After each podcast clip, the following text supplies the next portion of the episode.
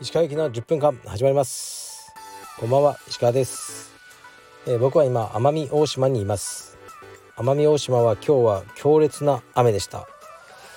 まあでもね奄美ってそういう場所なんであのー、雨でも楽しめるアクティビティをしようということでえー、っと大浜っていう場所にある水族館みたいなところを何度も言ってるんですけど名前覚えられないんですけどそちらに行ってきました。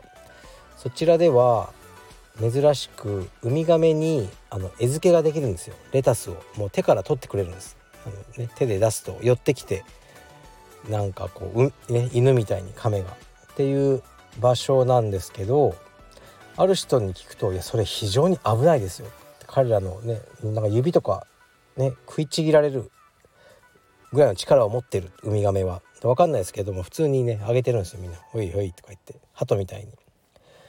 で今日そこに行って、まあ、子供が好きなんで行ってきたんですけど残念なことに初めてもう10年ぐらい行ってるというのにウミガメの体調が今優れないため餌付けはあのー、ね今中止しておりますって書いてあってなんでだろうと思って行ってみたらウミガメいるんですけど確かに寄ってこないんですよね全然。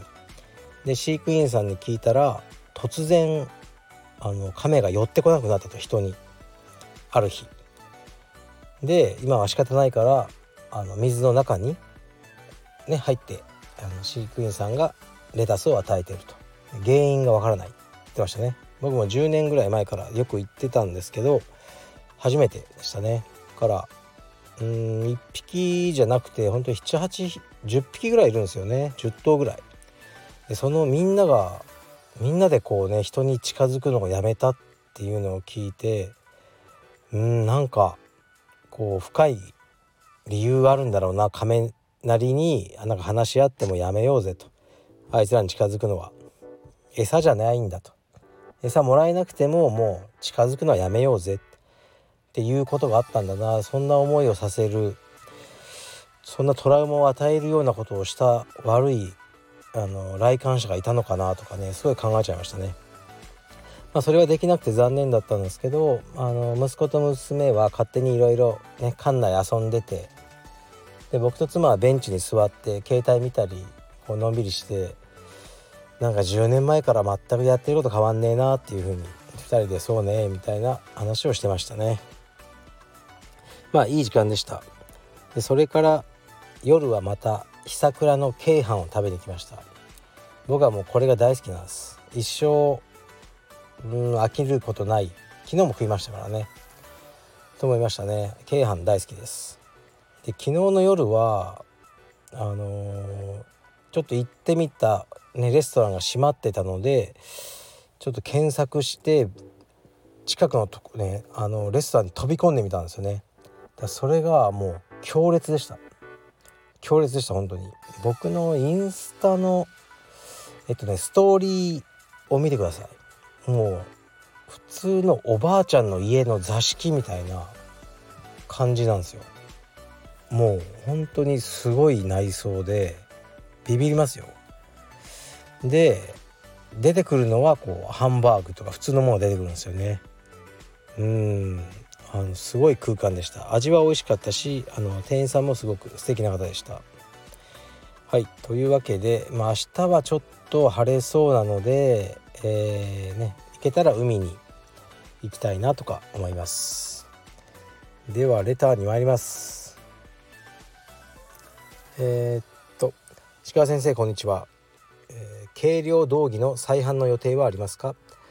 仕事の行き帰りが非常に楽で2着目の購入を希望しています。よろしくお願いします。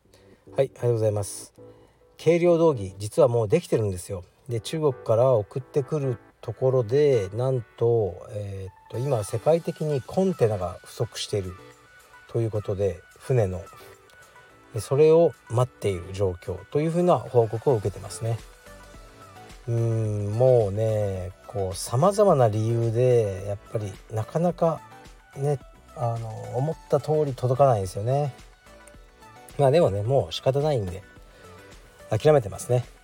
うん。でも11月中には届くんじゃないかなと思ってますもしかしたらまあねいやでも11月中に僕は届くと思ってますよろしくお願いします道着ね持っていくの本当大変ですよねから重い道着を朝持って通勤して会社に行ってその後ねの道場に通っていただいてで道場でまた汗かいてさらに重くなってそれを持って帰って洗濯っていうのは本当に負担ですよね。それをやってくださってる会員さんにはもう感謝してもしきれませんしあのまあ僕とかたまに道着を持ち歩くことが、ま、たまにしかないんですねもう。道着はもちろん道場に置いてあるんで、まあ、撮影だったりなんだりで持ち歩くとうわすごいな重っめんどくさと思うんですよね。でこれを毎日のようにやってくださってる会員さんに本当に感謝です。ありがとうございます。次いきます、えー、YouTube 解説おめでとうございます。46歳青帯のリーマン充実家です。鹿先生は VIO の他に腕や手の甲の脱毛もされてますか？YouTube 第1回で運転されながらの手の甲がお綺麗でした。私も VIO 脱毛は済ませたのですが腕や手の甲をするかは検討中なのでその辺りをお聞かせください。はいありがとうございます。してますよ。僕は手も足も全身。うーんでもそんなにね生まれつき濃くなかったですね。はい。で面白いなと思ってるのはやっぱ YouTube ならではですね手の甲をまさか見られてるとは思ってなかったですね。で手の甲を見てあ毛が薄いなってねそういうあご意見いただくんだなと思ってなんか見た目も気をつけなきゃいけなくなりますね YouTube やると。うん。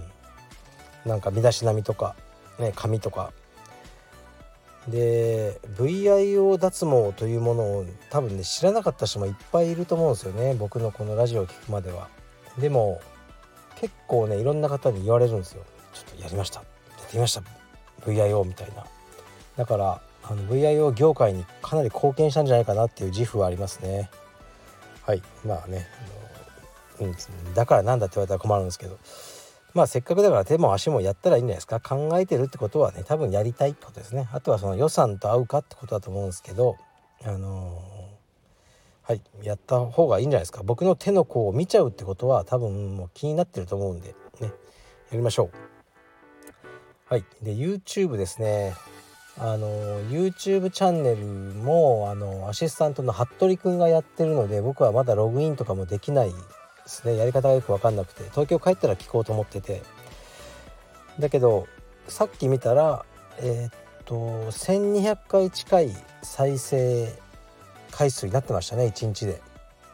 だからね非常に多くの方に見ていただいてありがとうございます。嬉しいです。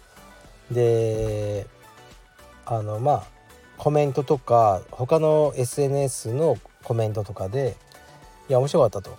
非常にコンセプトが面白かったっていうふうにでまさかその中高年を元気にするあのとかねそういう切り口で来るとは思わなかったっていうふうに言われたのがねあの多かったですね。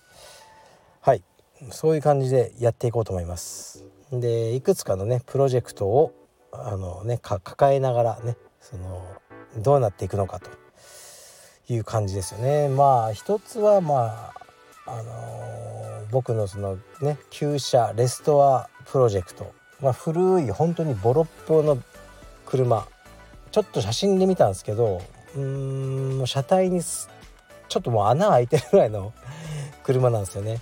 でそれを全部、まあ、エンジン乗せ替えしたり、まあ、パーツを取り寄せてアメリカからまあ、かなり綺麗なあのね車に仕上げよう、まあ、半年ぐらいかかるんですけど、まあ、もちろん僕はやらないですけどねあのレストアショップに通いながらたまに経過を見てあのおじさん面白いんでそれも YouTube でやろうと思いますし、まあ、あと一つはまだ本当に始まってもないんですけど来週ねやっとあの土地を見に行く僕のセカンドハウス計画ですね。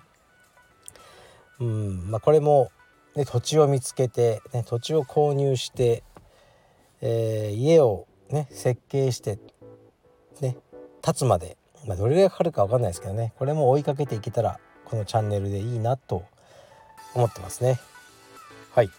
であとねその他にいろんな方とこう会いに行ってまあ充実家ではないと思いますねほとんどの方は。充実はやってるかもしれないですけどまあできれば中高年の方男性まあ女性も入れちゃおうかな。